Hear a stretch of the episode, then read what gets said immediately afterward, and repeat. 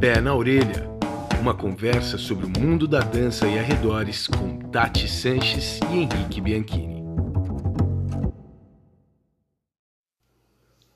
Olá, dançarinos, dançarinas, apreciadores, simpatizantes e entusiastas do mundo da dança e arredores. Eu sou Henrique Bianchini e esse é o episódio número 44 do Pé na Orelha, nosso bate-papo dançante semanal. Estou aqui na presença ilustre dela. Sim, ela, o nosso oráculo urbano. Sim, ela, nossa guru do asfalto. Seja bem-vinda mais uma vez, senhora Tati Sanches. Hum, obrigada.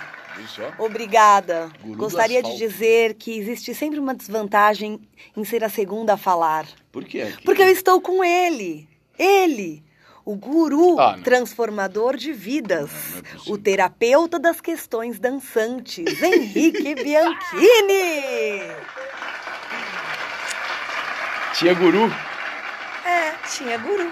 Então tá certo, que nós somos gurus. Isso, é. Isso. Já adentrando ao nosso assunto de hoje, né? Uhum. É, foi por isso, né? A gente se inspirou no Sim. assunto do dia. Foi por Tá, isso. a chance de a chance de ter essa, É. essa essa igualdade aí era grande, vai. Tudo bem. É... Tatiana, a gente tá ontem eu tava conversando com o Rubinho. Rubinho, nosso grande colega, que além de amigo pessoal da gente, é professor na Casa da Dança, é bailarino intérprete no grupo Gente, dirigido pela Tati. Um parceiro nosso aí de vários, em vários aspectos. Mas além de tudo isso, o Rubinho, que é um grande ouvinte aí do Pé na Orelha, Super. assíduo, Ácido, gente. desses que cobram o episódio, né? Uhum. E, e já isso já, já traz à tona aí o assunto. Por que, que eu tô falando no Rubinho? Ontem eu encontrei com o Rubinho na casa da dança e ele falou assim: Henrique, eu tenho uma pergunta pra te fazer. O pé na orelha sai na segunda ou na terça?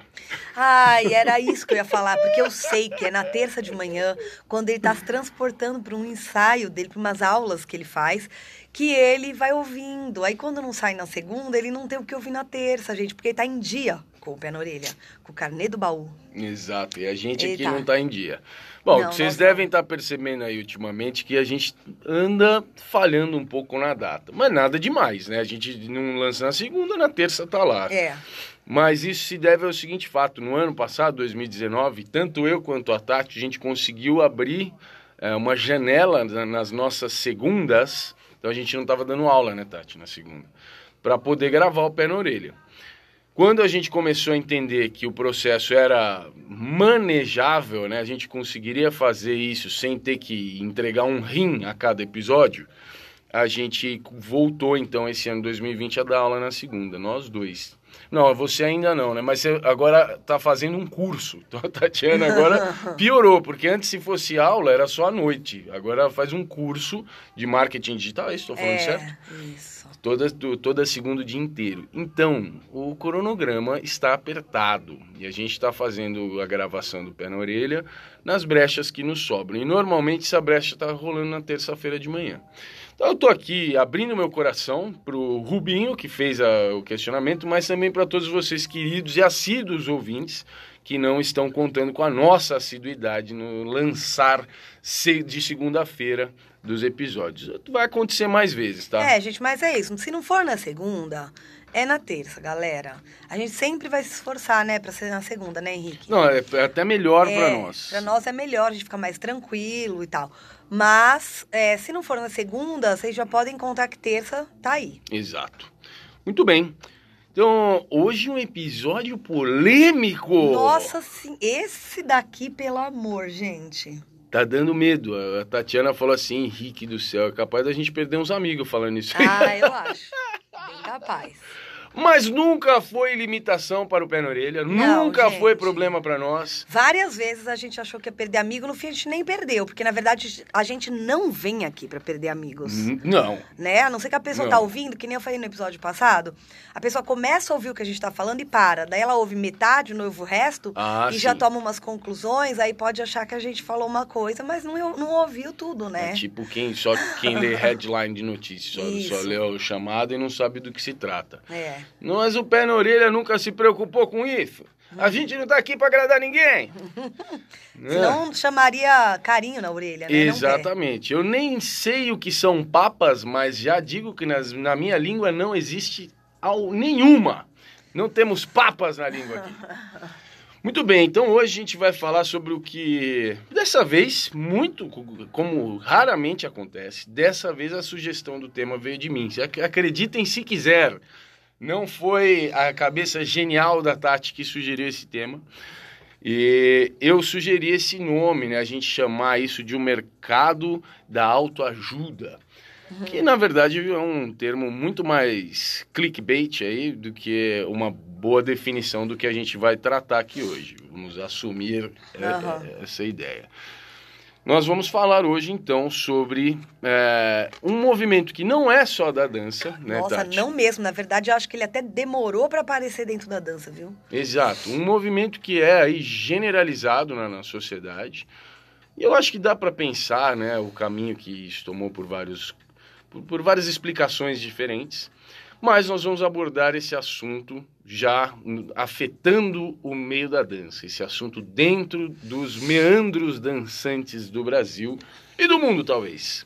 Então vamos falar sobre esse movimento todo de o que nós estamos chamando aqui de autoajuda ou a promoção da autoajuda ou discurso que é inerente à autoajuda e dos seus agentes, as pessoas que têm esse tipo de ação, de atitude, postura, comportamento dentro da dança no Brasil, no sentido de mobilizar pessoas com falas, ideias, conceitos muito, eu diria, uh, carinhosos, motivantes, esotéricos e muitas vezes bizarros, que tem grande interferência na carreira e na vida das pessoas que escutam e que se colocam como, é, como enfim, como estudantes, como aprendizes, como alunos de todos esses que falam.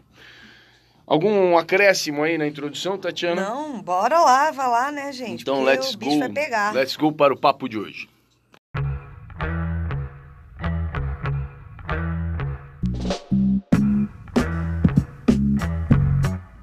De hoje. Vamos nessa então, people. Vai. Tati. Tem uma pergunta para você. Hum. Bom, você diria, você que está nessa área há pelo menos 10 anos a mais do que eu estou, você que tem mais cacife para avaliar você diria que esse movimento, antes da gente tentar definir o que ele é, tá? tá. Porque já já acho que vale a pena a gente falar um pouco melhor. É, porque tem gente que pode não saber muito do que a gente está falando, né? Sim. Mas vamos lá, vou responder. Eu só quero saber uma coisa, assim, para a gente contextualizar. Você diria que esse movimento é algo novo ou você vê isso há mais tempo? Enfim, você, você diria que isso aí, esse movimento acontece há muito tempo, é novo? Qual que é a tua visão disso? Eu diria é, é relativamente novo, Henrique, porque eu acho que esse movimento ele é influenciado por algumas práticas, algumas modas, algumas formas de fazer coisas que aconteceram depois da era, depois da era da, muito forte das mídias sociais, principalmente, ah. principalmente do Instagram. É verdade. Tá? É verdade. Então, se a gente tem aí, acho que o Instagram o Facebook começou a cair faz uns 5 anos, eu acho, já. É, é possível. Né? O Orkut é mais de 10. Então, na época de Orkut não tinha nada disso, o Facebook é começou, mas eu acho que é uma era muito forte do, do Instagram. É verdade. Né? Então, assim, a popularização de, de produtos digitais, lançamentos de produto online, de curso, EAD, ah, tudo isso proliferou a partir do Instagram. Certo. então sentido. aqui a gente vai falar um pouco mais sobre isso, mais sobre o que é para todo mundo entender, mas aqui eu já vou exemplificando. Então, por exemplo, as, as frases de autoajuda, elas só se proliferaram por causa do Instagram. Ah, sim. Os videozinhos de falas, Instagram. É o mercado do coach Instagram. Então eu diria que isso talvez existisse antes, mas num, de uma outra forma, com propósitos talvez um pouco diferentes, né? Mas assim, se proliferou a partir da, das, da, da forte das influência mídias das, mídias, das mídias sociais, especialmente uh, o Instagram. É verdade.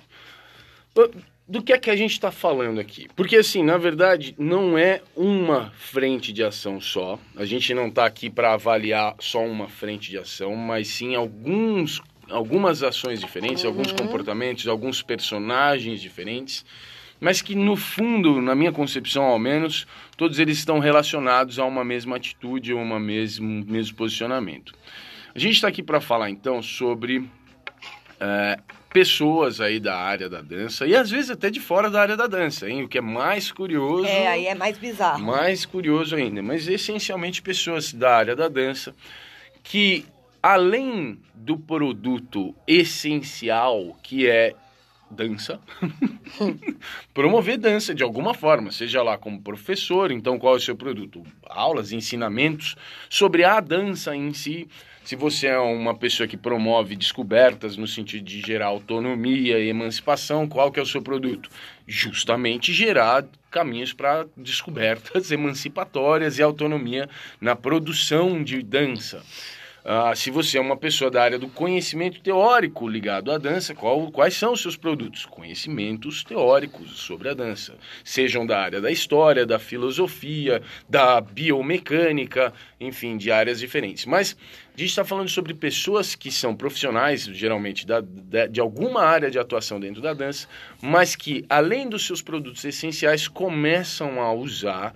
Uh, falas, uh, ideias, procedimentos no sentido de gerar transformações de mindset nas pessoas, para tentar gerar um, uma, uma atuação de. Ah, do que, Tati? De, é difícil explicar isso, hein? Pessoas que levam justamente para essa ideia do guru, né, o guru, que muitas vezes pode ser espiritual, pode ser um guru de outras formas, mas pode ser também um guru é, do empreendedorismo ou um guru, enfim, coisas que não são diretamente ligadas ao aprendizado da dança, ao desenvolvimento da dança, né? Pois é, então eu tô pensando aqui que é isso que você falou, eu tô tentando organizar uma lista na minha cabeça, algumas formas é, de atuação dessas, como você está falando, que a gente consegue ver uma vontade de ser um guru. Não, essa, lista, essa lista existe. Eu acho que a gente pode pegar ela e começar. Você entendi. escolhe uma dessas frentes de atuação e a gente fala sobre ela. Ah, entendi. Você quer que eu escolha agora? Por favor, faça então, isso. Então, como eu primeiro fiquei falando de mídias sociais, mídias sociais, Instagram e tal, eu tava pensando numa, numa frente aí. Certo. Então, eu vou falar de uma outra pra gente começar, então. então vamos falar de aula de dança mesmo, Legal. né?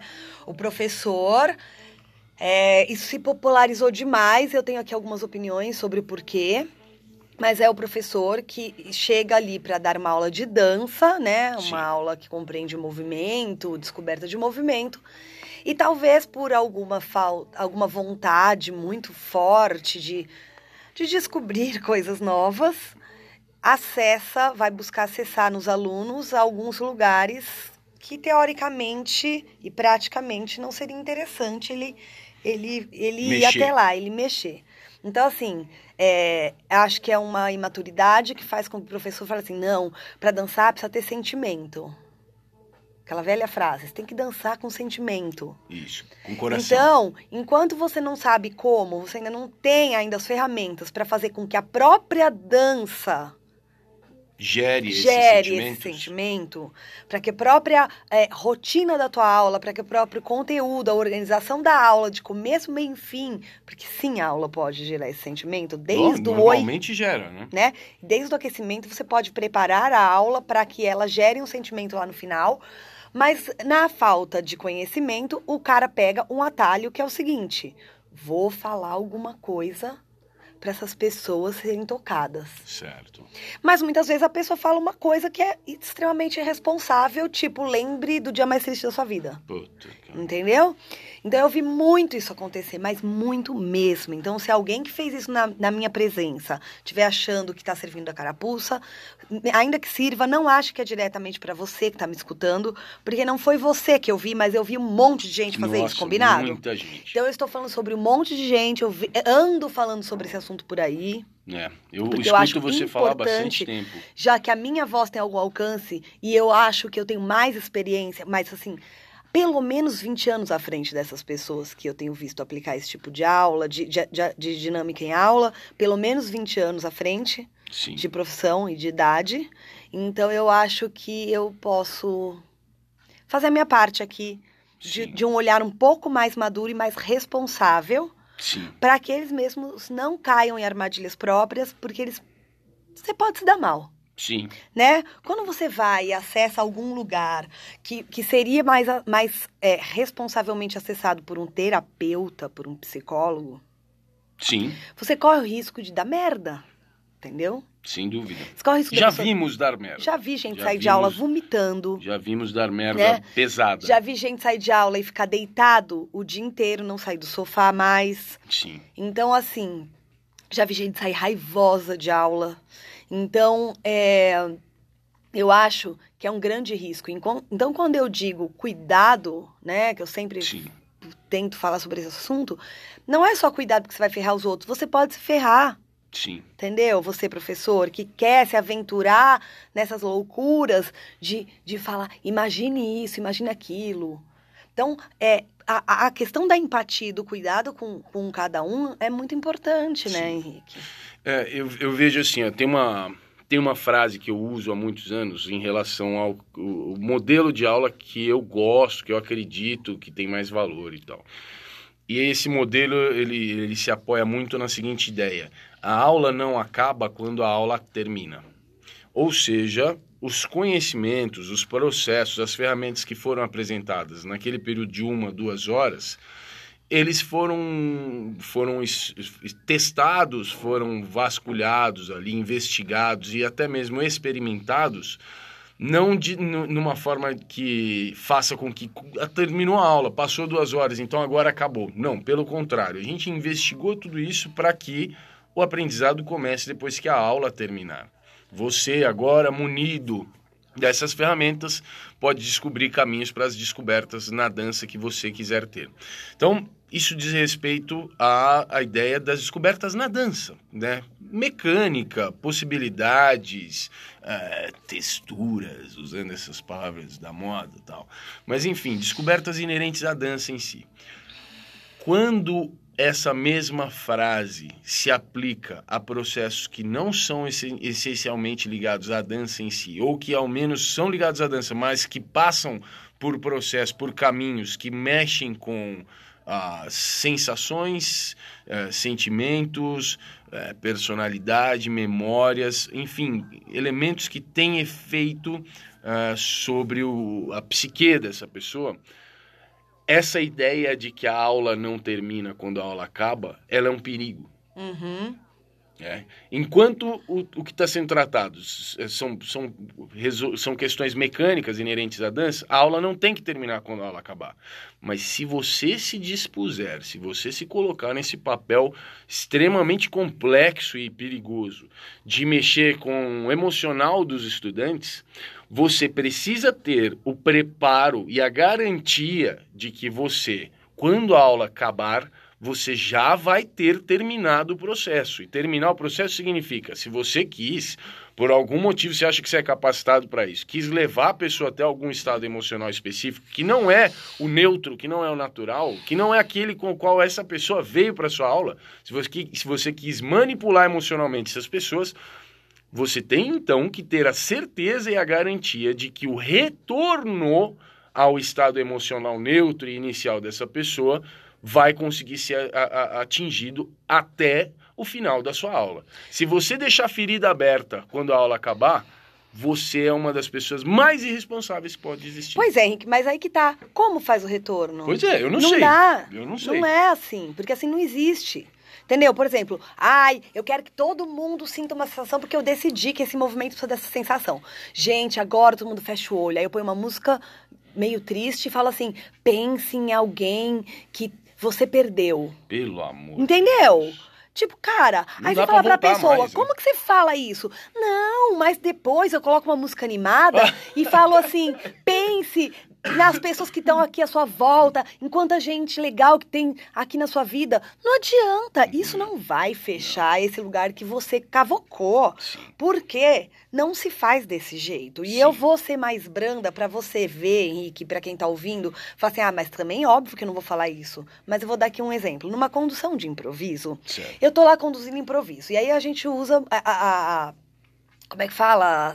Visualizações, né? Então, ah, imagina que tem uma bolha à sua volta e você quer percorrer toda essa bolha com o seu movimento. Então, é um trabalho de Laban, de você percorrer o espaço à sua volta, não é legal? Sim, sim. Legal. Aí imagina que esta bolha vai ficando menor, então os seus movimentos vão ficando menores, mas você quer percorrer. Ok? Ok. Agora, essa bolha. Eu faço esse trabalho, Certo. tá? Mas agora vamos lá, vou seguir. É, Agora, esta bolha agora é uma caverna. É um lugar duro e escuro e você tá lá dentro. Tá. Você sabe se alguém na sua aula tem algum tipo de claustrofobia ou passou por alguma situação traumatizante que ao você falar isso, a pessoa vai tentar continuar na aula, daqui a pouco essa pressão vai baixar, essa pessoa vai desmaiar? Você não Sim, sabe. É possível, sim, sem dúvida. É Ou essa pessoa vai embora com uma sensação horrível da tua aula. Talvez ela nem te fale pra você não se sentir mal, professor, que estava ali todo dedicado, conduzindo o improviso. Então, assim, a gente precisa fazer análise de risco, aquilo que eu falo em administração. Sim. A gente precisa fazer uma análise antes dos riscos que a gente corre ao fazer certas escolhas. Tem lugares. A minha bolha já é o suficiente para um cara claustrofóbico Já começar a ter já um... começar a ficar. Então, eu falei bolha, eu já tenho que olhar em volta e falar assim, bom, como é que tá a cara desse povo? Como que tá a respiração dessa galera? Tá tudo normal? Tá. Agora, eu vou transformar a bolha numa caverna que eu não sei onde é a saída e que tá tudo escuro, mano? Sim. Fudeu. Entendeu? Sim, Só sim. que quem faz é uma inocência, acha que tá mó legal o que tá fazendo. Sim. Vi um filme ontem, sabe? Mas assim, é uma inocência. É. Qualquer coisa. Ah, você tá no meio, então ah, vem aqui, amigos, fiquem todos em volta e um vai ficar no meio tentando sair, mas ninguém deixa sair. Cara, isso pode ter uma relação tão forte com traumas dessas pessoas que podem vir do nascimento, Henrique. Sim. Sabe? Pode vir do nascimento. Tipo, a criança, quando, foi, quando ia nascer, por algum motivo o parto demorou, a criança ficou ali meio entaladinha. Sim. Eu fiquei entaladinha. Por um tempo, e isso é trauma que se carrega na vida. Então, assim, cara, aí você vai dar um exercício todo feliz, você vai tentar sair, não consegue, e fode com a pessoa. Sim. Sim. Entendeu? Então, pra quê? O qual é, o que, que você quer? Aonde você quer chegar com isso, né? E muitas vezes esses, essas propostas, esses exercícios, que a gente vê muito, a gente vê muito, esses exercícios estão lá não porque tem algum propósito maior, porque isso é um caminho que é um dos poucos caminhos possíveis para acessar aquilo que é realmente importante essas pessoas vivenciarem, então eu vou ter que usar mesmo com toda Não, não é nada disso. Muitas vezes é simplesmente que alguém viu alguém fazer. E aí vi aquela pessoa que eu admiro tanto fazendo. E essa pessoa que você admira, que você viu fazendo, já não sabia o que estava fazendo. Mas como você admira aquela pessoa e você achou aquilo tão cabeção, né? Aquilo é tão, nossa, mas isso é super artístico. Nossa, mas isso é arte. Aí você decide fazer essa merda também e corre o risco de, mano, de matar alguém, brother. Matar alguém, real, matar alguém. Você não sabe o que a pessoa vai fazer quando ela for embora da tua aula. Pois Só vai é. se jogar de uma janela, entendeu? Pois é. tomar justamente. 30 cápsulas do remédio. Agora, Henrique, tem o outro lado também, né? Que apesar de não ser tão perigoso, eu acho que é. Charlatão. Ah, isso, essa é a palavra. Charla... Um pouco charlatão.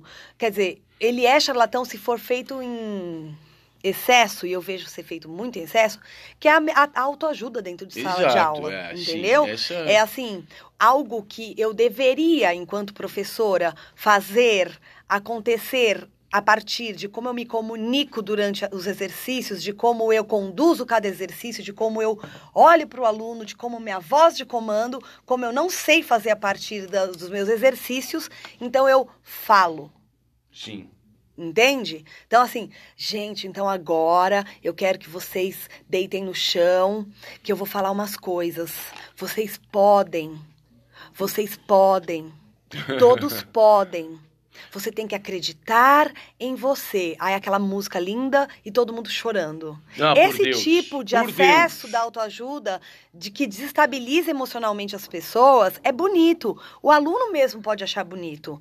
O grande problema é que você está quase enganando ele, porque você deveria, com o decorrer da sua aula, se é uma aula de dança, a forma como você aplica o exercício, a forma como você dá. é, Ferramentas, Não, né? como que eu ia falar quando a gente elogia? Ah, Dá reforço positivo. reforço positivo, o jeito cuidadoso, os caminhos que você usa para correção.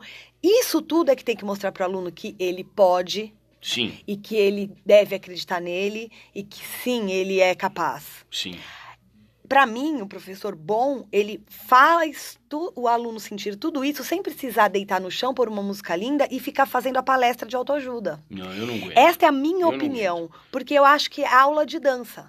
Sim. né? Então, assim, eu acho que já vai para um lugar de. Eu, a minha impressão é que o prof- professor fala assim: ah, eu vi isso num lugar, achei tão bonito, então eu Uhum. vou fazer, sabe? Ah, Não e tá outra, conseguindo cara? trazer seu, seu propósito para sua atividade. Sim. Se você guia os processos de descoberta de dança, se você guia os processos de forma cuidadosa, de forma eficiente, você faz a pessoa se sentir com propriedade, você faz a pessoa se sentir empoderada por aquela forma, aquela ferramenta de expressão.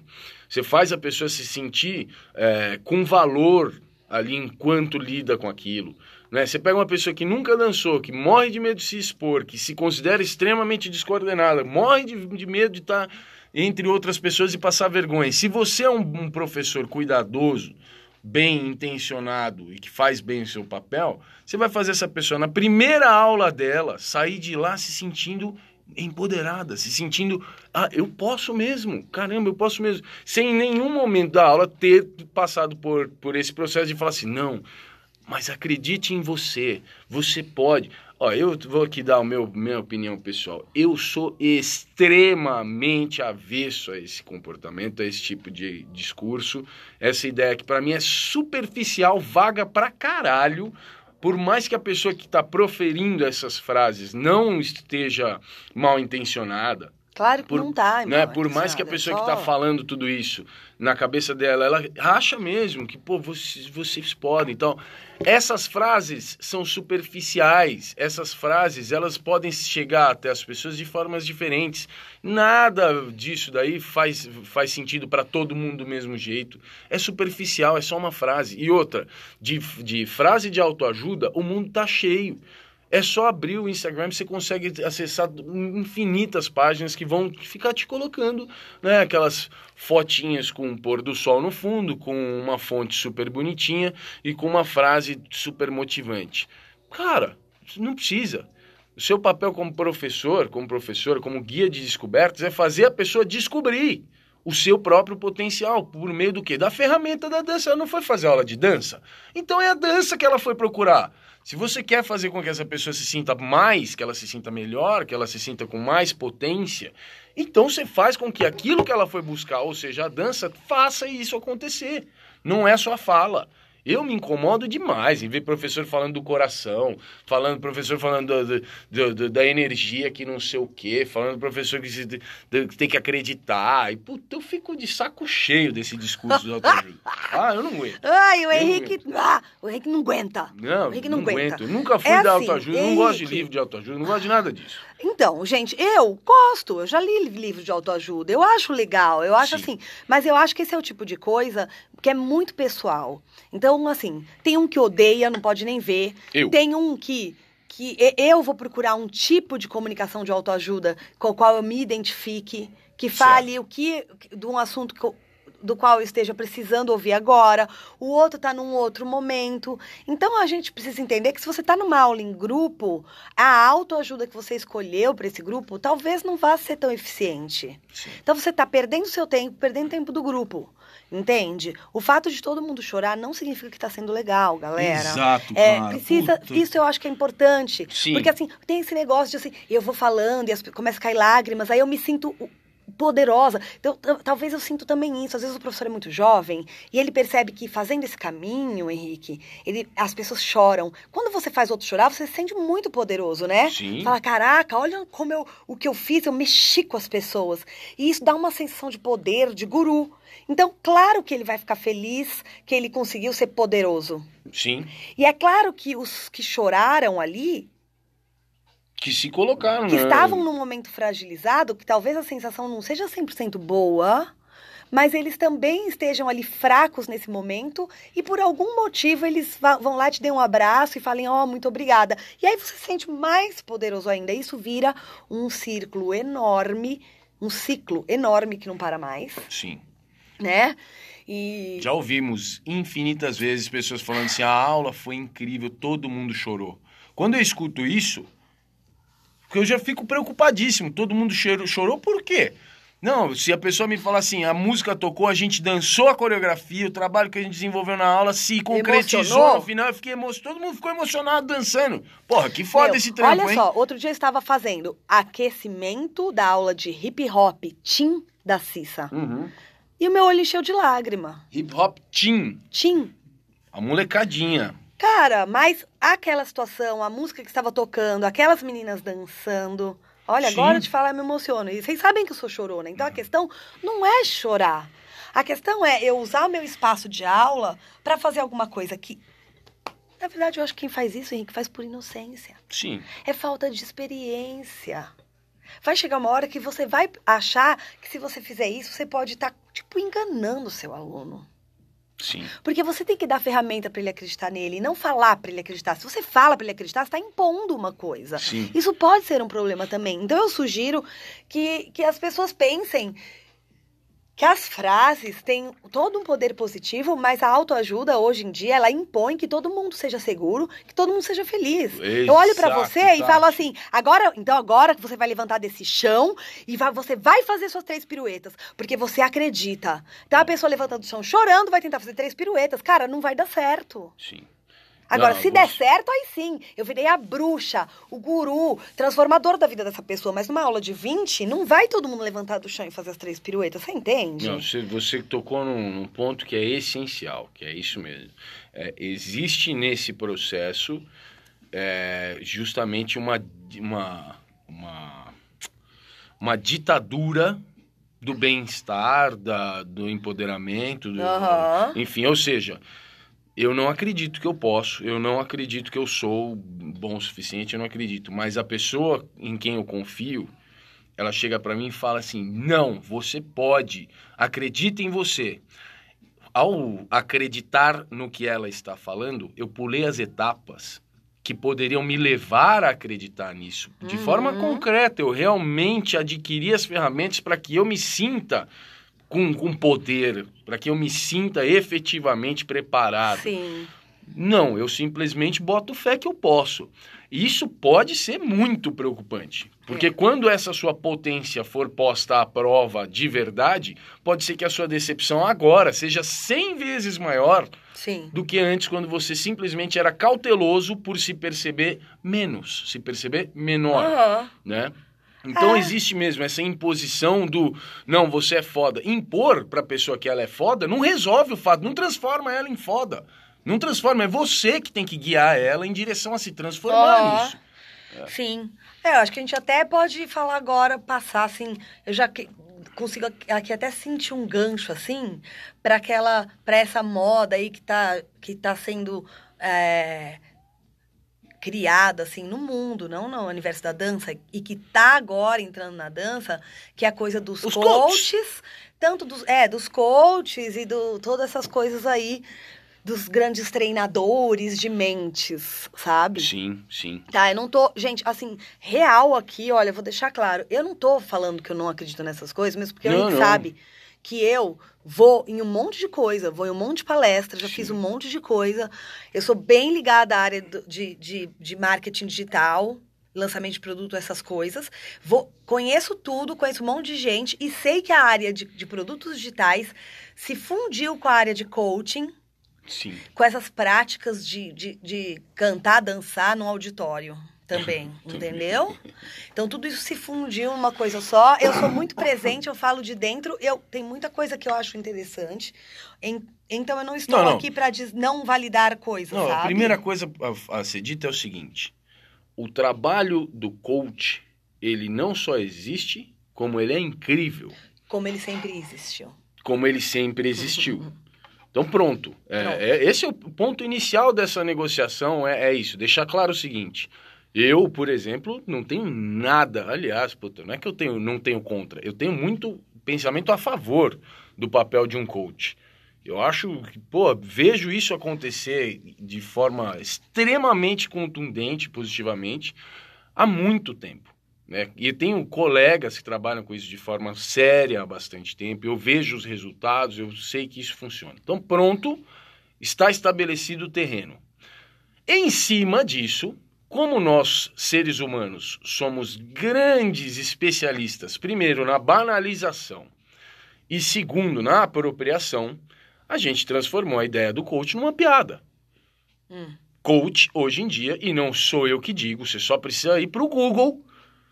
Uh, Coach é uma palavra que virou uma piada. Não porque o serviço oficialmente do coach é uma piada, não, porque nós, seres humanos, banalizamos e nos apropriamos disso para ganhar popularidade, ganhar seguidores, ganhar dinheiro, ganhar crédito em cima dessa ideia. E isso é no mundo inteiro, não sou eu que estou falando, tá, gente? Eu vou indicar depois um podcast que fala sobre isso, que eu acho que dá uma ilustrada. Mas no mundo da dança, a mesma coisa aconteceu. A gente não iria sair ileso dessa movimentação mundial e, e- e- é, entre várias áreas de conhecimento. Então temos sim muita gente lidando com esse tipo de ação, muitas vezes usando o termo coach, né? E destas vezes em que o termo coach está sendo usado muitas vezes de forma não apropriada, né? Porque existe uma preparação que está muito ligada à formação na psicologia, à formação em áreas que são ah, inerentes ao trato social, como um guia, como uma pessoa que manifesta aí transformações na vida dos outros, ou seja, de uma responsabilidade gigantesca. Então tem muita gente na área da dança que faz esse papel, destes, muitos usam o termo coach e destes que usam na maior parte das vezes, eu vejo que é de uma forma aí que não faz muito sentido, né? não é muito legítima. E vejo também como um problema, porque no fim das contas o assunto é o mesmo, né? É gente manipulando gente. E isso é sempre preocupante. Ah, eu acho também. É muito preocupante. Nós, como professores, a gente já tem esse- esse- algum nível de preocupação desse tipo, porque nosso material ali de trabalho é, é, são as pessoas que estão conosco, seja como coreógrafo, seja como diretor de companhia, seja como jurado de festival, seja como professor, seja como qualquer outra área de atuação. A gente lida com pessoas. Então a gente já tem uma carga de responsabilidade enorme. Uhum. E quando a minha atuação toma esta esse trato social, essa manipulação pe- pessoal como a frente da minha ação, eu peguei toda a responsabilidade e multipliquei por 100. É, é preocupante. Sim. Então, essa é uma área que está em muita evidência. Eu acho que agora, Tati, posso entender aqui que após essa banalização, isso não viria sem consequências, né? Então, o termo coach está mesmo em- caindo em desuso. Até os- as próprias pessoas que passaram por anos e anos de formação para se tornarem oficialmente coaches, agora estão tendo problemas em manter o uso desse termo, né? As pessoas estão abandonando o uso desse termo porque a Sim. gente conseguiu estragar a brincadeira, né? Sim. Então, eu acho que é, é algo que talvez não esteja mais no ápice dentro da dança. Acho que é algo que está diminuindo, mas que existe e, portanto, acho essencial eu que a não gente tome concordo cuidado. com você. Não? Eu- não, em relação ao ápice. Eu, como eu estou em contato com esses mundos há muito tempo, na verdade eu achei por um tempo que a dança estava um pouco nessa área, assim, a dança estava quase blindada, sabe? Ah, sim. Eu acho que o que fora da bolha da dança já tá caindo em desuso e as pessoas estão começando a rever, sabe? Na dança isso começou a aparecer agora. Os aventureiros da dança estão aparecendo agora. Sim. Então, assim, mas eu acho, Henrique, uma coisa que eu tava aqui pensando, não sei nem se existe a palavra, que- superficialização, Ah, é uma boa né? palavra. Tor- sim. Tornar algo superficial. Eu acho que é- pensando na autoajuda e também pensando agora nessa coisa dessa prática de coach e tudo mais, é, de coaching, é, acho que a superficialização é o que leva à popularização. Quando algo é mais profundo, mais intenso, mais complexo, ele não fica tão popular. A partir do momento que você superficializa, você populariza. Sim. Então, os livros de autoajuda, antigamente, por que, que não chamava autoajuda? Já existiam os livros que falavam sobre é, mudar formas de ver vida, mudar formas de ver morte. Sim, desde Buda, minha gente Ah, sim. né? sim. Então são pensamentos, você lê livros de pensamentos budistas, ideias, por exemplo, dando aqui um exemplo, sim, já estamos falando de, de mudar o tal do mindset. Certo. Certo? Sim. Mas quando que- você pega, transforma certos pensamentos em algo mais superficial, que, que se encaixa em uma frase de um livro bonito, que você vira páginas e tem frases, você tá tirando a profundidade, fica tudo fácil de entender, li, entendi, deixei raso, fácil Tudo para parece todo que é mundo. pra você mesmo. Todo mundo que lê fala, Generaliza ó, pra caramba." sim, porque tá superficial. Uhum. Superficialmente somos todos meio parecidos, ok. Então, popularizou. Então, mais um livro, outro livro, outro livro, trilhões de livros de autoajuda. E a questão do coach, acho que é a mesma coisa, sabe?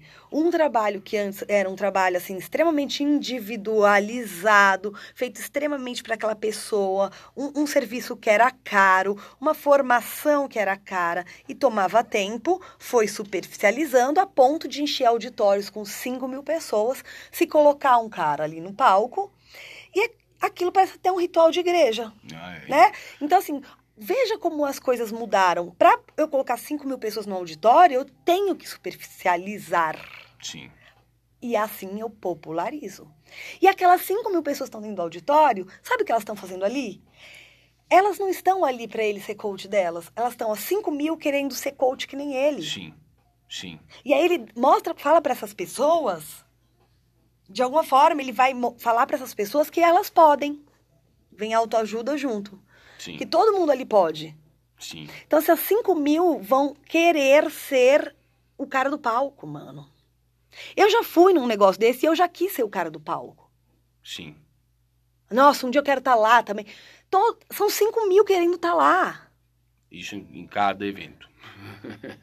Então, assim, para 5 mil quererem estar, é porque, legal, todo mundo acredita que pode ajudar. E eu acho, Henrique, eu tinha feito uma anotação aqui, que pensando em aula e tudo mais, e pensando como as pessoas estão hoje, pessoas na dança também estão querendo usar a internet para falar dessas coisas, você pode, você consegue, dará.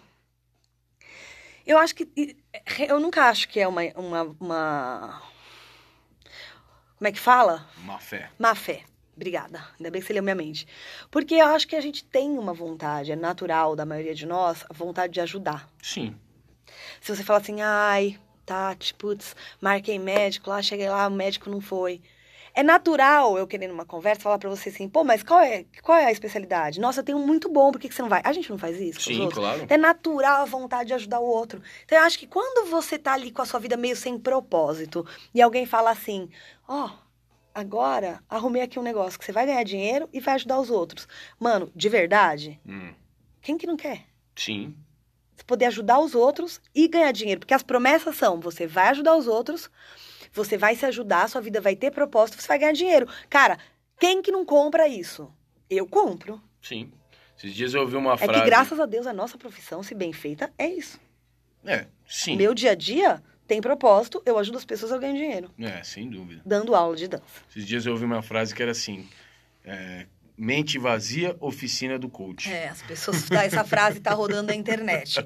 Mas eu acho que, então, é uma superficialização. Porque É, vai sim. mexer com algo que é, é, é presente em todas as em quase todas as pessoas que são do bem, pelo menos, né? Vai falar pra elas assim: olha, você pode ajudar o outro. Quem não quer poder ajudar o outro, né? Sim. E aí acho que quem pensa nisso, puta, eu posso ajudar o outro. Olha pra dança e fala assim, gente, as pessoas da dança precisam de ajuda. E essa história do coach te dá a sensação e a licença para dar essa ajuda para todo mundo. Não importa de que área, não importa do que. Te dá licença para fazer isso. Pô, eu quero ajudar. Fiz um workshop aí do coach. Agora eu posso. Tem um, Um diploma. um diploma, ou às vezes não tem diploma, mas agora já sei como, é, como fazer, já conheço os caminhos. Tem uma ferramenta potente, gratuita, que chama Instagram e um celular que filma. Agora eu vou começar a, a, a o quê? Ajudar as pessoas. Sim. E se Deus quiser, em algum momento eu o quê? Eu ganho dinheiro com isso. Sim. É, e, e- e o que me pega é assim, junto com essa superficialização, obviamente isso tem consequências, né? Então, assim, tá bom, então vamos supor aqui que a intenção é positiva, que efetivamente a pessoa está fazendo isso porque alguém fez isso e para ela foi positivo, então ela quer, pô, quero ajudar essa galera e tal. Só que o negócio é o seguinte, sem o preparo, sem um, um aprofundamento nesse. Cara, porque no fim das contas o trabalho de um coach é. O que, que é o coach? É o treinador, cara. É alguém que vai pegar as suas especificidades, vai pegar a sua, o seu interesse, né? Quais são os seus objetivos. Às vezes te ajudar a descobrir quais são os seus objetivos, quais são os seus propósitos, mas é algo específico, é algo que trata de pessoa, né? De gente. É- então cada um é de um jeito. Então o trabalho é muito voltado para você, para quem está ali se colocando como alguém que vai ser guiado e tal. Quando a gente leva isso para a grande massa aí na- nas, nas redes sociais e tal, obviamente os discursos são vagos, os discursos são genéricos, né? E aí as pessoas podem cair em ciladas, né? E eu fico pensando nisso, né? A gente aqui, por exemplo, a gente no pé na orelha. A gente dá conselho pra caralho aqui. Uhum. A gente fala um monte de coisa. Mas o pé na orelha não é pra isso. O nome do programa é Pé na Orelha. Ele é feito pra cagar a regra. O pé na orelha é feito pra criticar a cena da dança. E o pé na orelha não faz promessa, É, sim. tá? Acho que o problema de hoje em dia são as promessas. Você entende? Sim, a gente está aqui para problematizar. A gente não está aqui para resolver. Essa é a história da, da nossa atuação nas redes sociais sempre foi. A gente não está aqui para dar resposta. A gente está aqui para melhorar as perguntas. É para problematizar, é para aprofundar. É, é pelo contrário, para falar que o bagulho é difícil mesmo. Sim, mas Henrique, você tá falando isso, eu tava, já tava esperando a vaga aqui para eu falar, Hum. a, a pa- pausa, Chegou sua vez. a licença poética para eu falar, porque assim, não, é legal você usar alguma coisa que você tem, que você aprendeu, para dividir com os outros, Sim. né? Então você, a pessoa fala, putz, ai, vi essa palestra, agora eu vou fazer um vídeo sobre isso na internet. Sim. O que muda é a forma de comunicar. O que me Sim. deixa louca é a forma de comunicar. Por algum motivo, alguns cursos que as pessoas vão, alguma coisa que elas assistem, eu acho que é, porque eu já fui e já assisti, dão para ela um modelo de fazer as Sim. coisas. Sim, um E, esse, roteirinho, é, né? e essa um referência está presente, co- completamente presente nas mídias sociais. Que é um personagem que fala assim: sua vida vai mudar. Então começa a falar promessa. Sim. E eu quero, vou te falar, Nanara. Tira um print dessa tela, eu gosto E- dessa. Não, essa eu nunca vi, gente. Mas assim, a questão é que muda, por exemplo, se eu chegar e falar assim. Gente, vim dar hoje aqui uma sugestão. Tem um negócio que eu faço que pra mim funciona super bem, que é fazer lista todo dia de manhã pra tirar o, da minha cabeça. Por exemplo, tá? Tá. Então assim, sei lá, vamos fa- vou falar um negócio que eu falei pra você outro dia. Sim.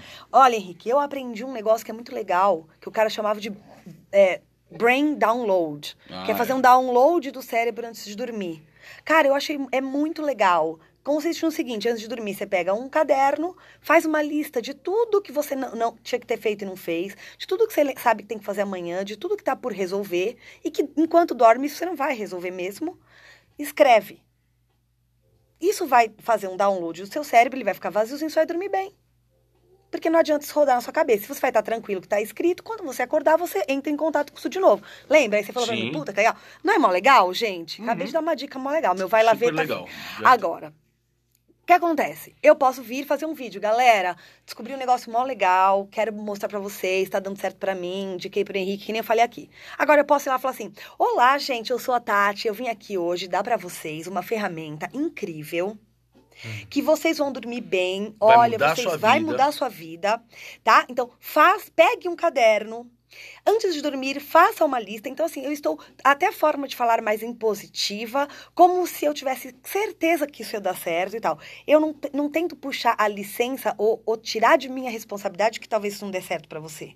Claro. Esse é o problema. Porque se você fala, gente, agora eu vou começar aqui a falar algumas coisas que eu acho legais, que eu tenho feito para mim, é para mim. Se não der certo para você, eu não te prometi que vai dar, é para mim, eu só tô dividindo com você. Sim. Mas essa forma de comunicar que se perpetuou na internet hoje em dia, ela é perigosa. Sim. Porque o cara tá ali falando com uma certeza. E sabe qual é o problema dessa certeza? Que os questionadores vão existir. Sim. Então, além de você falar com certeza, ficar estranho, você tem que pensar que do outro lado pode ter que falar assim, nossa, mas que, quanto que essa pessoa sabe que ela tá falando com toda essa certeza? Sim. Deixa eu pesquisar que essa pessoa estudou. Você vai pesquisar, a pessoa não estudou porra nenhuma. Ela é. leu dois livros. Entendeu? É, essa é a próxima parte do assunto que eu gostaria então, de entrar. Isso gera uma queda de credibilidade. Quando você acha. Então, assim, os mais inocentes vão falar que você virou guru. Sim. Mas vai ter gente que vai olhar o seu currículo. Fala, o que essa pessoa está falando tanta certeza e prometendo que vai mudar minha vida? Sim. que essa pessoa tá falando que agora eu vou ganhar dinheiro com dança? O que, que essa pessoa tá falando que agora eu vou ter 50 alunos por sala? Ah, e outra, alguém vai querer uma meta-análise, alguém vai querer pôr a, a para testar o que você está falando. Alguém vai querer uma prova, alguém vai querer, enfim, vai querer testar isso, uhum. cara. Aí, pô, se você não tiver bala para sustentar isso, se não tiver como comprovar isso que você está falando, ah, o bagulho é outro, né? Perigoso, gente. Perigoso. Perigoso. Essa é, uma, essa é uma coisa, né? A gente, tá, a gente já falou sobre os discursos motivacionais nas aulas, a gente já falou sobre a manipulação emocional dos estudantes ou dos do, dos intérpretes, bailarinos, dançarinos. A gente já falou sobre essa proliferação desse coach de Araque, a gente já falou sobre é, esse jeito de se colocar vendendo coisas nas redes sociais. E eu gostaria de falar, então, né, nessa, você tocou no assunto da ideia dos, do lançamento de produtos, forma de Sim. lançamento, do, Sim. O Érico Rocha. Isso, quero tal, falar disso. Tal, e que eu, isso é uma área que eu sei que você estuda há muito tempo. Muito, mais de 10 anos. É, não é só, tem o Pinheiro lá que você estudou, como é então, que é? Então, primeiro foi o Bruno Pinheiro também. Bruno Pinheiro, tá, eu sei que você estuda isso bastante. E, e, e enfim, se, tudo isso que você está falando desemboca nesse assunto para mim, né? Você está falando sobre, ah, você vai lá ter um modelinho, um roteiro, um personagem e tal. Eu sei que isso está ligado a, a, a, essas fórmulas, né? Você está falando sobre redes sociais e usar isso como uma forma. Eu sei que isso está ligado a toda essa história, vender os produtos e tal. É, e aí eu fico pensando assim, né? Eu tenho visto, não sei você, eu tenho visto várias pessoas no mundo da dança lançando produtos assim na internet, nas redes sociais ligados à dança. Tanto na área de gestão de carreira, de administração de escola de dança, de a galera pra, mesmo para aprender a dançar. É, eu tenho visto várias coisas aí voltadas a, enfim, esses produtos aí ligados à dança que eu olho e a gente bate o olho, a gente já sabe que é do lançamento, forma de lançamento, não sei o quê. É, me traz aqui uma preocupação, assim, né? Quando eu vejo essas pessoas, Pô, eu tô nessa área faz um tempo, hein, Tati? Você mais do que eu, mas eu tô nessa área faz um tempo. Eu rodo pra caralho aí, conheço muita gente. Quando eu olho essas pessoas, eu não sei de onde elas saíram. eu nunca ouvi falar. Sabe? Sim. Quem é você na coxia? Quem é você na beira da cipher? Quem é você na frente do espelho? Quem... Eu não conheço, eu nunca ouvi falar, não vi nenhum evento, eu não vi, não vi nada dessas pessoas. Aí, de repente, essas pessoas aparecem com um discurso cheio de propriedade e, e sugerindo garantias, né? É, eu falei essa história do tiro print. Eu tenho um desafio para você. Tira um print dessa tela que o nego faz lá na história do mercado de investimentos, esse povo do mercado de investimentos. É mais ou menos isso na dança também. Isso vai mudar a sua vida. Eu te garanto que você vai se diferenciar dos demais. E não sei o que, com a minha experiência, eu pude perceber onde estavam essas pessoas até ontem. Eu não sei de onde surgiram. E isso é muito preocupante para mim. E, e ó, veja só, eu não estou aqui questionando a qualidade dos produtos que elas estão oferecendo, tá? Porque eu não sei, eu não comprei. Uhum. Mas o que, eu me, o que me preocupa é quem são essas pessoas, de onde elas saíram. Ou seja, qual propriedade essas pessoas têm, quanto crédito elas têm, quanto elas já botaram para teste tudo isso que elas estão tentando vender, Sim. né? E essa é uma preocupação grande minha. Pois é. é. Bom, então o Henrique falou aqui por cima, só para quem está escutando saber. Há mais de 10 anos entrei em contato com a fórmula de lançamento, que é o método do Érico Rocha, que hoje é muito famoso. A partir do Érico saíram milhões de pessoas, certo? Sim.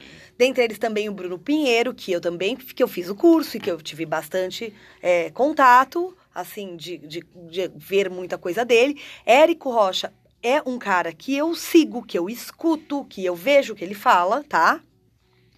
Na verdade, quem me apresentou a fórmula de lançamento foi a Mônica Tagliari há muito tempo, Sim. tá? É, essa, esse formato do produto digital, do lançamento de produtos digitais, ele existe há muito tempo, vem sendo visto e revisto já há algum tempo. Algumas pessoas é, buscam nisso uma inspiração e conhecimento para criarem suas próprias seus próprios jeitos de fazer e suas próprias fórmulas, e outras pessoas vão naquela de que a fórmula é essa, assim seguirei. Sim, Aí está o perigo para mim. faz sentido. Então, primeiro falando, quem me apresentou Érico Rocha, que eu não fazia ideia de que isso existia, foi a Mônica Tagliari. Foi há mais de 10 anos, estava numa Jopef há muito tempo. Tomando uma cerveja, ela falou, preciso te contar, mostrar um negócio, ó. Você precisa atrás disso, é muito legal. E foi a partir daí que eu entrei em contato com este assunto, achando que ele realmente poderia ser interessante para mim. A Mônica demorou anos e anos e anos para começar a vender seus produtos online. Ah, e parênteses. Antes dela começar, ela já tinha 40 Então, anos de. Então, era isso. Só que o Desculpa. seguinte, ela me apresentou isso, ela falou que ela estava estudando isso há mais de 10 anos. Há pouco tempo ela começou a comercializar os produtos dela online. Eu acompanho tudo que ela faz. Obviamente, ela criou a fórmula, o jeito dela de fazer. Ela não faz exatamente daquele jeito, porque com certeza a pessoa inteligente que a Mônica é, pelo amor de Deus, uma das pessoas que eu mais admiro no mercado Ah, do incrível, fitness, pela, assim, no na vida. Né, como profissional, como pessoa, mas como profissional, horrores. O que, que ela fez? Com certeza ela questionou o que funcionaria, o que não funcionaria no mercado dela, Sim. e ela, sem medo, modificou da maneira que ela achou que, que ela tinha que fazer. Porque é uma pessoa segura, uma pessoa que tem conhecimento. Além disso, a Mônica tem um nome que, se ela aparecer pra você e você nunca viu, e ela fala que ela vai te dar, vai te ensinar a montar a coreografia de ginástica.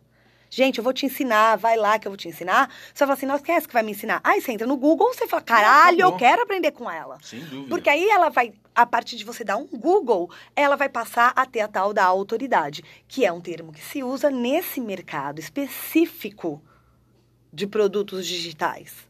Que para você vender um produto digital, ou seja, vem a pessoa comprar um curso seu, uma palestra sua pela internet, você tem que ter a tal da autoridade. O que é autoridade? Mostrar que você entende do assunto. Sim. Mas aí que tá. Mostrar que você entende do assunto, com segurança, o jeito que você fala, é uma parte. Só que o Google existe. Né? Comprovar isso é outro. O né? problema é esse, o Google existe.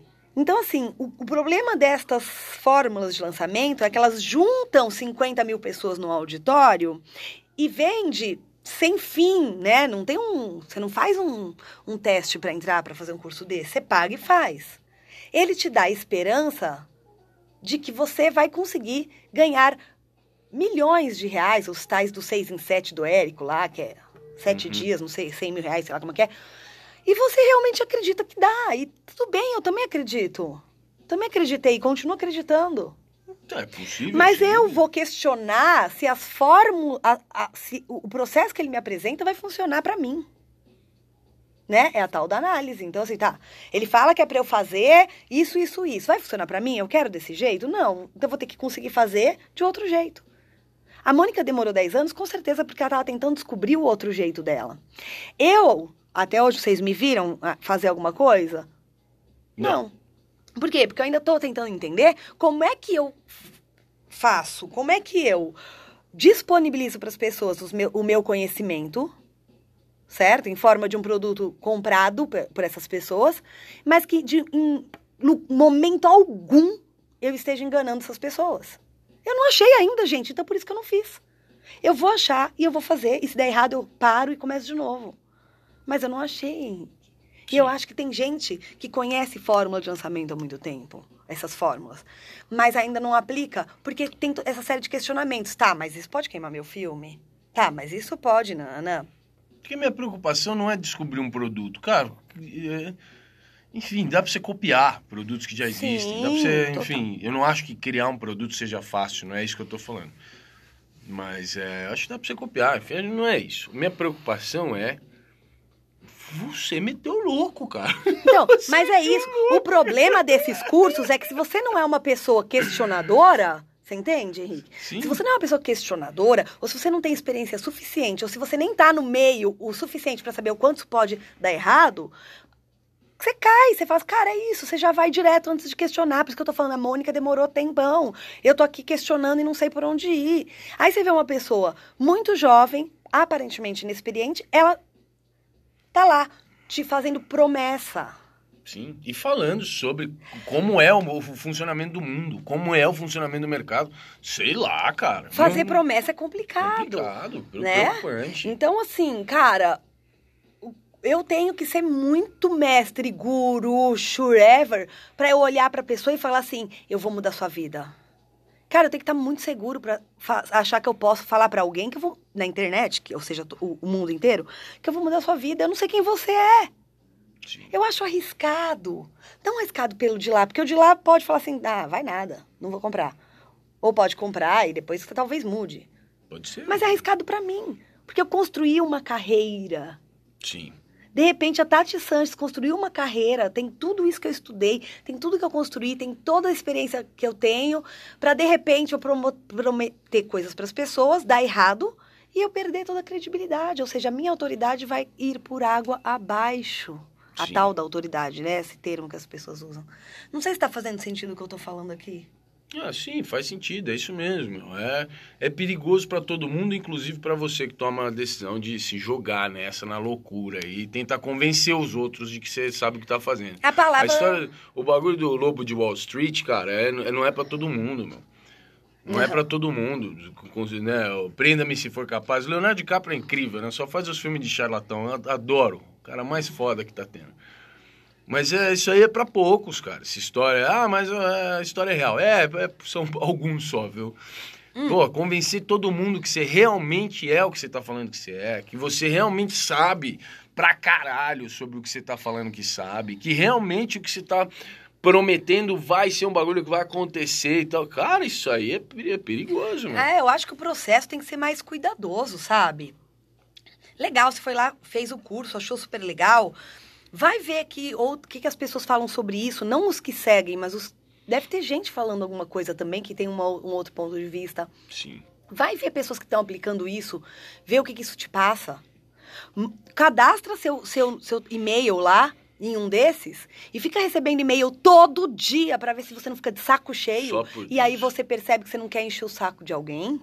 Não é? Ou vai lá assistir um- uma live que o cara promete que vai te dar sete dicas, quando na verdade ele fala dois negocinhos e o resto ele conta da vida dele, de como ele é feliz, a família Só dele, e como hoje ele enriqueceu e como a vida dele mudou. Então, na verdade, ele é uma propaganda aquilo. E ele fala que vai te, te dar uma dica só pra você ficar uma hora escutando ele falar.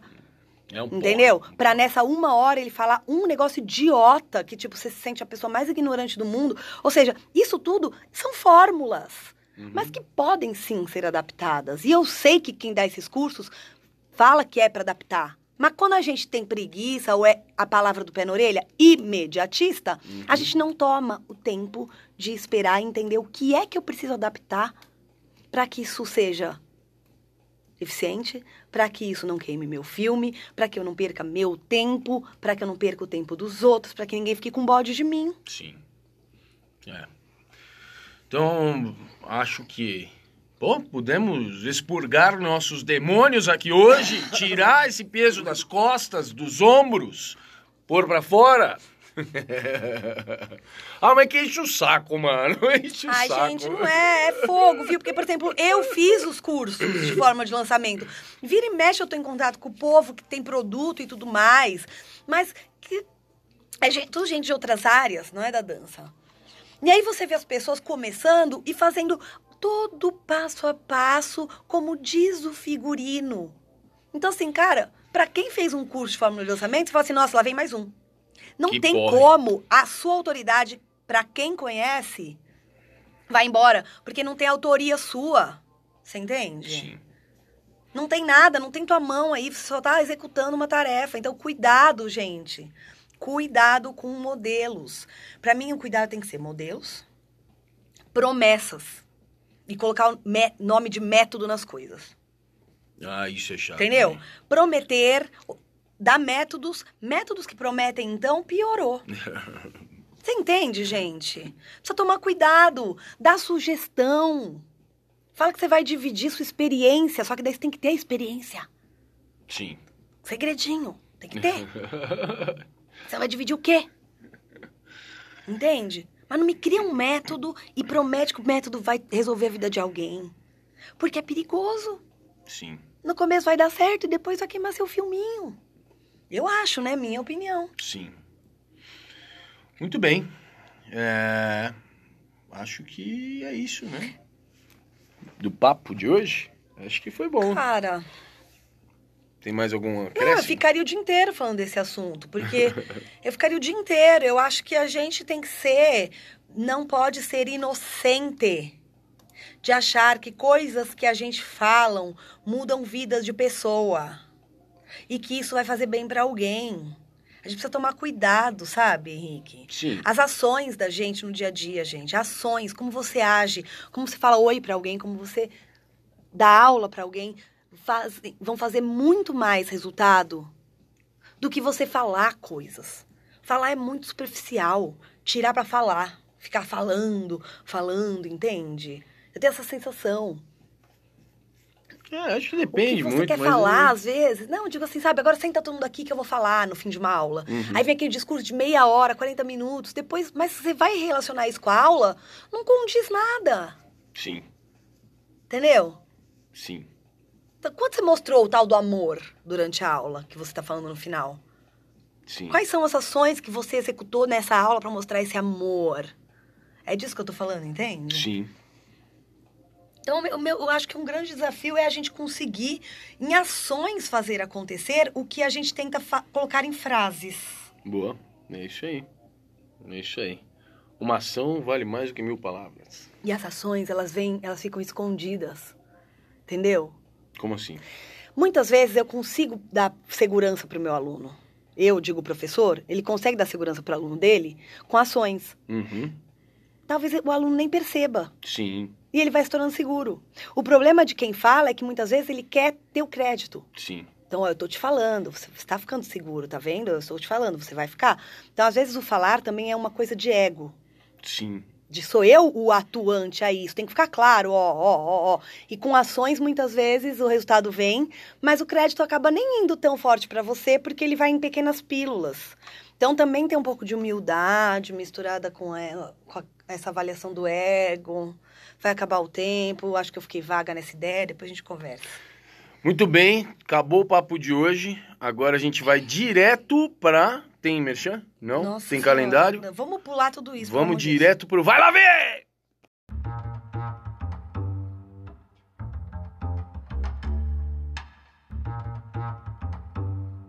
Vai lá ver. Galera, eu vou começar porque aí eu já saio daqui do nosso estúdio e já vou pro meu outro espaço de trabalho que eu tenho uma mentoria para fazer. É incrível. É, gente, aqui é correria. Gente, eu vou indicar aqui um texto sobre esse assunto. Eu gostei muito porque ele não desvalida a questão do coaching, mas ele fala de uma até do que ele, o nome do texto é o seguinte: A farra do coaching e as mentiras que te contaram. Então, assim, ele não tá, tipo, zoando essa, essa atuação profissional. Ah, Inclusive, ele fala do quanto ela é interessante, se bem feita, mas ele tá falando sobre uma farra que, de repente, É, virou bagunça. virou bagunça. E é muito bom o texto dele. Eu go- gostei muito desse texto, então eu vou indicar. É a o balbúrdia. link está ali. é um link, é, é um texto do Felipe Dias, tá no Medium, que é aquele lugar. Aquela plataforma que o Henrique sempre fala de uns textos lá e sempre tem os, que- e tem os textos dele escritos lá, tá bom? Vou deixar então o link com vocês, deem uma lida, que eu acho que ele é bem interessante, que ele não fica só zoando isso, ele tem os dois lados. Gosto Ótimo, bastante. É enorme é muito legal, gente, de necessário. verdade. Muito bom. Felipe Dias, então.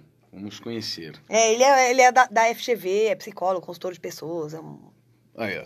Tem autoridade. Então, tem autoridade, gente. Muito bem. Você, você tá e em- ele é coach, inclusive, viu? Só pra dizer que não é um cara que tá de fora com É. inveja de quem é. Exato. tá? Ele é um consultor, é, ó, ele é consultor, tá vendo? As pessoas já mudam para consultor. Psicólogo, MBA em pessoas pela FGV, mestre em psicologia, coach.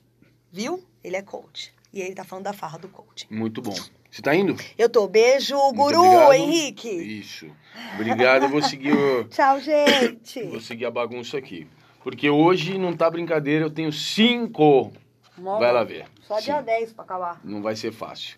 Muito bem, o negócio é o seguinte. Quero. Eu falei aí no meio, não tava na minha lista do Vai Lá Ver, mas eu falei aí no meio sobre eh, Braincast, né? Falei sobre episódio não sei o que e tal.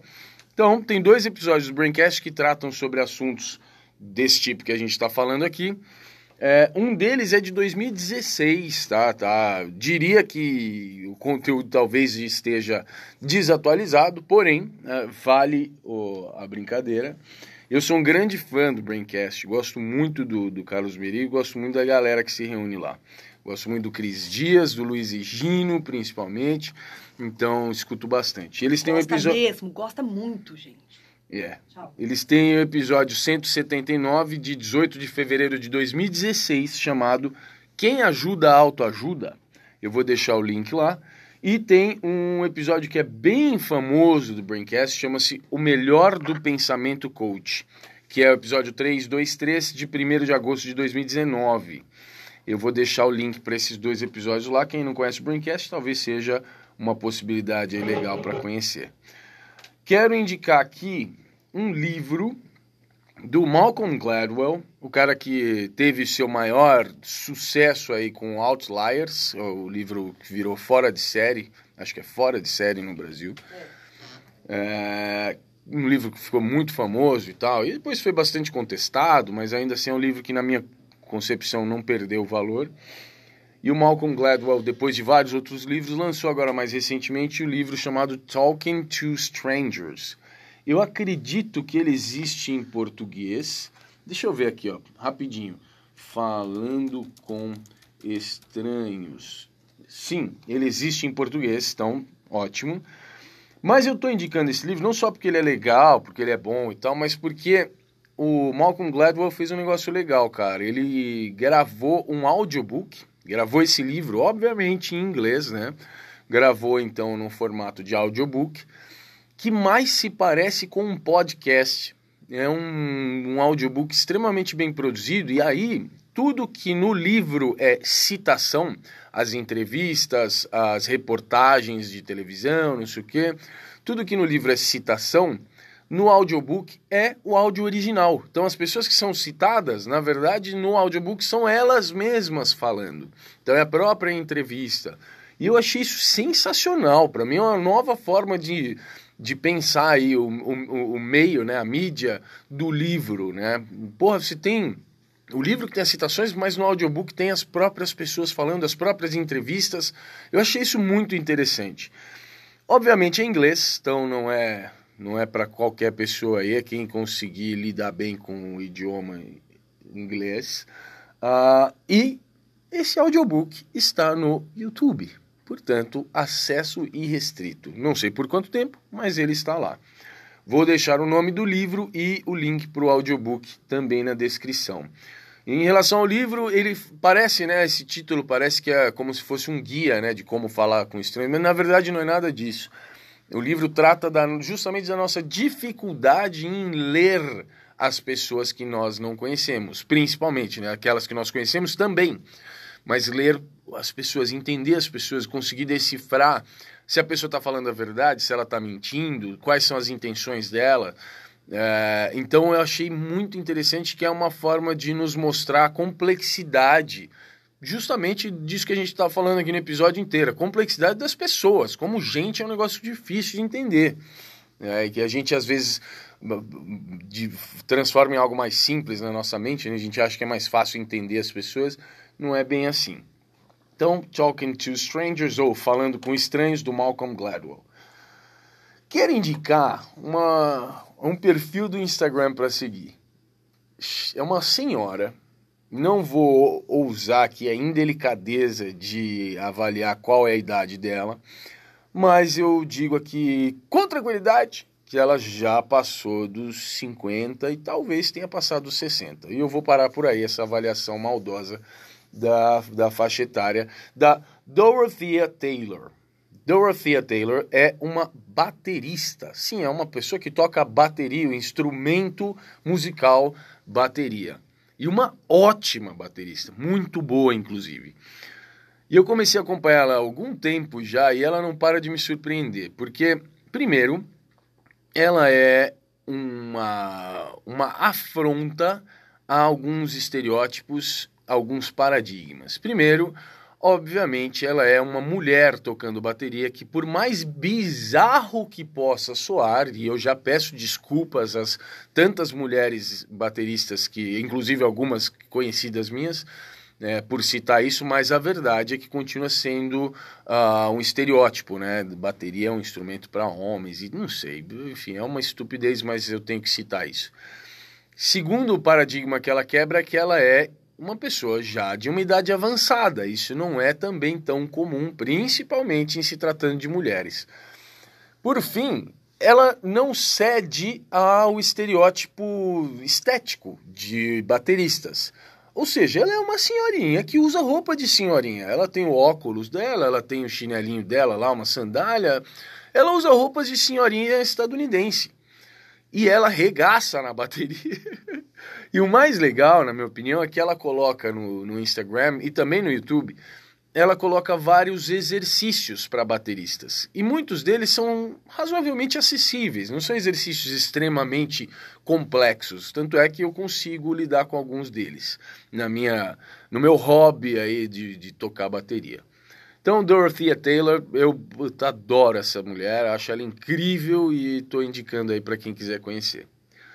Por fim, tem uma indicação, mais uma vez, também vai agradar, vai servir muito mais para as pessoas que têm facilidade com inglês, mas nesse caso é possível é, fazer uso mesmo, se você não tem domínio do inglês, você pode fazer uso de tradutores, do Google Tradutor e alguma coisa assim. Que é um site que reúne publicações acadêmicas, chamado academia.edu. Eu estou lendo a portuguesado, só porque é fácil entender, mas não é um site é, brasileiro. Então seria algo como academia.edu. Nossa, espero ter falado certo isso. academia.edu. É, é isso, é um site que reúne artigos, publicações científicas. É, e tem me servido muito porque eu entrei lá, fiz a minha conta. Ele, obviamente, tem uma conta paga, pela qual você tem acesso a muitos outros recursos. Porém, com a conta gratuita, eu coloquei lá na minha, na minha, no meu perfil quais são os meus assuntos de interesse. E desde então, né, faz meses que eu fiz isso, e desde então eu tenho sido bombardeado diariamente no meu, na minha caixa de e-mail por sugestões de publicações relacionadas especificamente aos temas que eu coloquei lá. Então é uma baita de uma referência assim de estudos acadêmicos sobre um assunto, nesse caso, ligado à música, no meu caso, que fica chegando para mim. Muita coisa eu descarto, mas eu encontrei, fui, encontrei não, recebi inúmeros é, artigos que me foram muito úteis. Então, acho que vale a pena, até mesmo porque é, eu não tenho que ficar lá procurando. Eu achei super legal. E aí, às vezes, alguns desses artigos que na serendipidade chegam até o meu alcance, eu desperto o interesse por algumas outras coisas e aí, de forma ativa, eu vou até lá ou vou até outros recursos e vou buscar saber mais sobre esse assunto. Achei muito legal, então estou indicando aí para vocês. Bom, avalanche de ideias, né? Farra do coaching e as mentiras que te contaram do Felipe Dias no Miriam, quem ajuda a autoajuda e o melhor do pensamento coach do Braincast, Talking to Strangers, ou Falando com Estranhos, ou livro ou audiobook do Malcolm Gladwell, Dorothea Taylor no Instagram para acompanhar essa senhorinha baterista simpática e academia.edu para acessar artigos científicos. Se você gostou dessas dicas, nos faça saber. Agradeça! Sim, a gente quer saber se o Vai Lá Ver funciona, se estão fazendo uso de tudo isso que a gente está falando, porque dá trabalho reunir essas sugestões e se não estiver servindo para nada, também a gente não precisa mais fazer. Então avisa a gente aí se está sendo legal, se estão curtindo, tá? Do mais, qualquer coisa que você quiser comunicar, puta, eu tenho que fazer uma hashtag sozinho hoje, cacete. Ah, não, mano, eu odeio isso. Eu sou muito ruim em fazer hashtag. Tá. Vamos lá. Ah, puta que o pariu. Ah, foda-se. O negócio é o seguinte.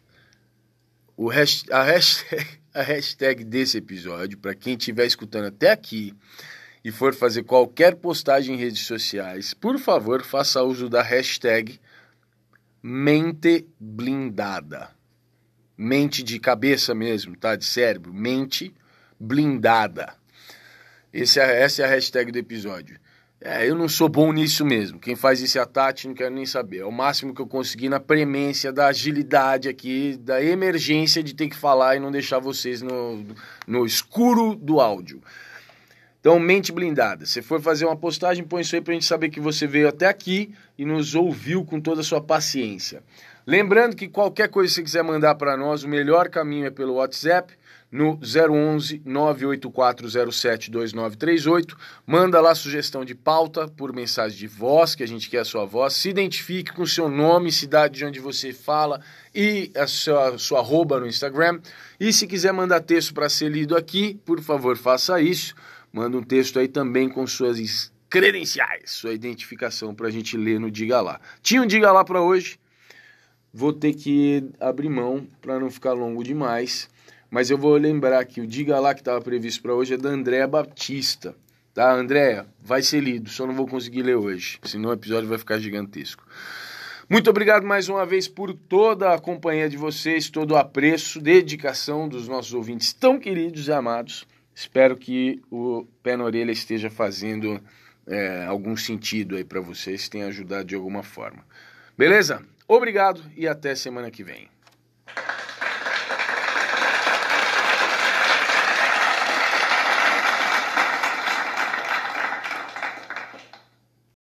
Oi, galera da dança! Eu gostei de vocês! Muitão!